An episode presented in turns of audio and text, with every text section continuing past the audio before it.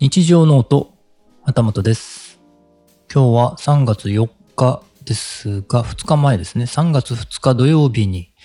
えー LISTEN イベント、 LISTEN のイベントに参加してきました。かなりね、えー盛り上がってましたね。ポッドキャスト配信、えー音声配信ね、まだやってないけど、やってみたいなと思ってる人はまだ、まだまだたくさんいそうだなというのを感じた一日でした。どんなイベントだったのかわかるような公開プレイリストもできてましたので、概要欄にリンクを貼っておきます。会場の FabCafe に着く前にちょっとだけ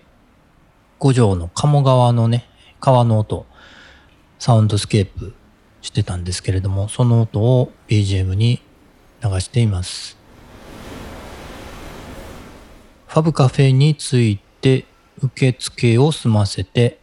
ワンドリンク注文しにね、カウンターに行くと、マーチンさんが注文してまして、おマーチンさんだ、本物だ、と感動してちょっとご挨拶させていただいたんですが、マーチンさんは縁日記で、えー私が提案してたサウンドスケープ配信に乗っかってくださったり、他の人にも紹介してくださったりしているのでね、えー一番最初にご挨拶できてとてもご縁を感じました。さすが縁日記の達人だなと思いました。ありがとうございます。その後もね、イベントが始まるまで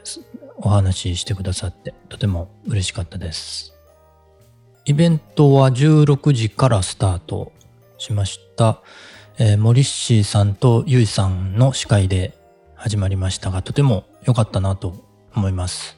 モリッシーさんとユイさんのコンビでね、良かったなと思いました。楽しい空気になりましたよね。ポッドキャストトークも、ね、10分間しかないんですけれども、もっと、もっと聞いていたかったなと思うくらい、とても楽しいトークで、皆さんね、お話が、やっぱりすごいですね、上手ですよね。またね、後日談のエピソードとかもね、また配信されるかなと楽しみにしています。そして、実際に作るコーナーですね。私のポッドキャストを妄想して作ってみようというコーナーがありまして、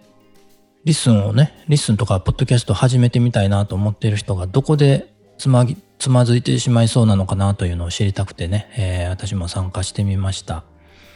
で、恋日記を作る A チームと複数人配信する B チームに分かりまして、えー B チームはなんか急遽その日に小田陣さんがね、提案されたそうなんですけれども、B チームがあってよかったなと思います。B チームで私が組んだ方は、もうすでにね、相方も決まっていて、二人でポッドキャストを始めたいけど、初めてなので、何がどうしたらいいのかわからないという状況の方だったので、ちょうど良かったかなと思います。で、参加目的もね、えー理解できたので、ちょっと企画の意図とは少しずれるかもしれないんですが、まあ、もう、まずいきなりアカウント作ってていただいて、いきなり収録を始めるということにしました。まあ、それが良かったのかどうかわかり、わからないんですけれども、最後にできる気がしてきたと言っていただけたので良かったのかなと思います。その後のね、食事会にも来てくださって、えー、ディスコードにも入っていただけました。何かね、質問があるかもしれないので、えー、ディスコードの皆さんね、お手柔らかにお答えいただけると幸いです。もしね、収録編集とかね、方法をね、詰まったらね、リッスンコワーキングスペースとかで、プチ勉強会をしてもいいのかなと思ったりしました。マーチンさんもね、編集できるようになりたいというお話されてたので、もしかしたらね、意外と需要があるのかなという気がしてきいます。会場を出る前に、モリチンさんにカメラのお話できませんでしたね、とお声かけいただきまして、あ、そういえばそうだったなと。カメラの話ちょっとしたかったなと思ったんですけれども、またね、いつかお話できるといいなと思ってます。リッスンスタジオとかでね、えー、モリチンさんと河野さんとカメラの話をしたらどんな話になるんだろうなと、ちょっと妄想していました。イベントの後は、アンノーン京都の併設レストランで、えー食事会をしました。えー、最初ね、クリスさんと同じテーブルだったんですけれども、子供の野球のね、えー、動画とかね、えー、編集したのを見せていただいてね、ちょっと、えー、なんか感動して泣きそうになりましたけれども、もうね、プロの編集ですね、あれはね。うちの子はね、卓球をしてたんですけれども、えー、動画とかね、写真とか残ってるやつあるんですよ。でもね、そのまんまなので、ちょっと編集してみたくなりました。その後は、近藤さんのテーブルに移動しましてお話をしていました。